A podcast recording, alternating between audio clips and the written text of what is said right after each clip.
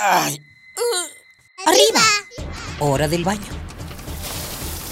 Siendo delitos directo al caño. Perfume, el peinado y listo. Pobre capa de ozono. Voy tarde. Ah, una hora varada. ¿Cuánta gasolina has gastado? A trabajar, que el sustento hay que ganar.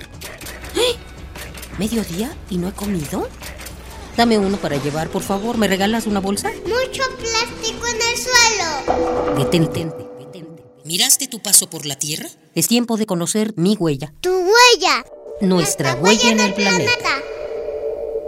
En 1985, investigadores británicos encontraron sobre la Antártida un hueco en la capa de ozono. Sí, literalmente había un hoyo en el cielo. El ozono es un gas muy raro en la atmósfera terrestre. Apenas hay unas tres partículas de este por cada 10 millones de moléculas de aire. A pesar de ser tan escaso, juega un papel vital en la atmósfera. El ozono se encuentra principalmente en dos regiones de la atmósfera de la Tierra. La mayor parte, aproximadamente el 90%, reside en una región conocida como estratosfera.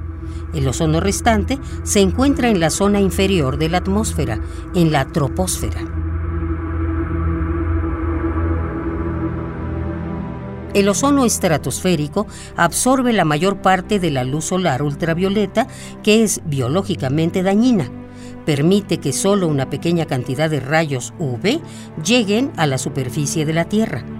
Sin su acción como filtro, la vida en el planeta sería casi imposible.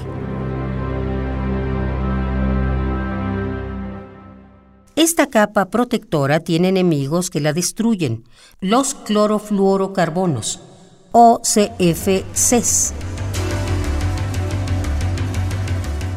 El mundo supo por primera vez de los CFCs y su impacto en la capa de ozono en 1978, cuando los científicos Mario Molina y Sherwood Rowland publicaron los resultados de sus estudios que exponían la teoría de cómo ciertos químicos elaborados por el hombre podrían llegar a la capa de ozono y con ello provocar daños impredecibles a la humanidad.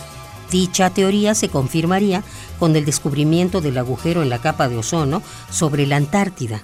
Por este descubrimiento, Mario Molina, Sherwood Rowland, junto con Paul Crutzen, ganaron el Premio Nobel de Química en 1995. Ante la evidencia del enorme riesgo en el que nos encontrábamos y para proteger la capa de ozono, los gobiernos del mundo firmaron el Protocolo de Montreal, con el cual se comprometieron a controlar la producción y el consumo de sustancias que la agotan. De acuerdo con el exsecretario general de la ONU, Kofi Annan, el Protocolo de Montreal es quizá el acuerdo internacional más exitoso, lo que brinda la esperanza de que se puedan obtener resultados similares en el combate contra el cambio climático. Si quieres mayor información, visita la página del Programa Universitario de Estrategias para la Sustentabilidad www.puma.unam.mx.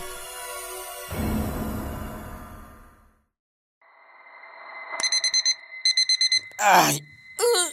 Arriba. Hora del baño. Siendo delitos directo al caño. Perfume, el peinado y listo. Pobre capa de ozono. Voy tarde.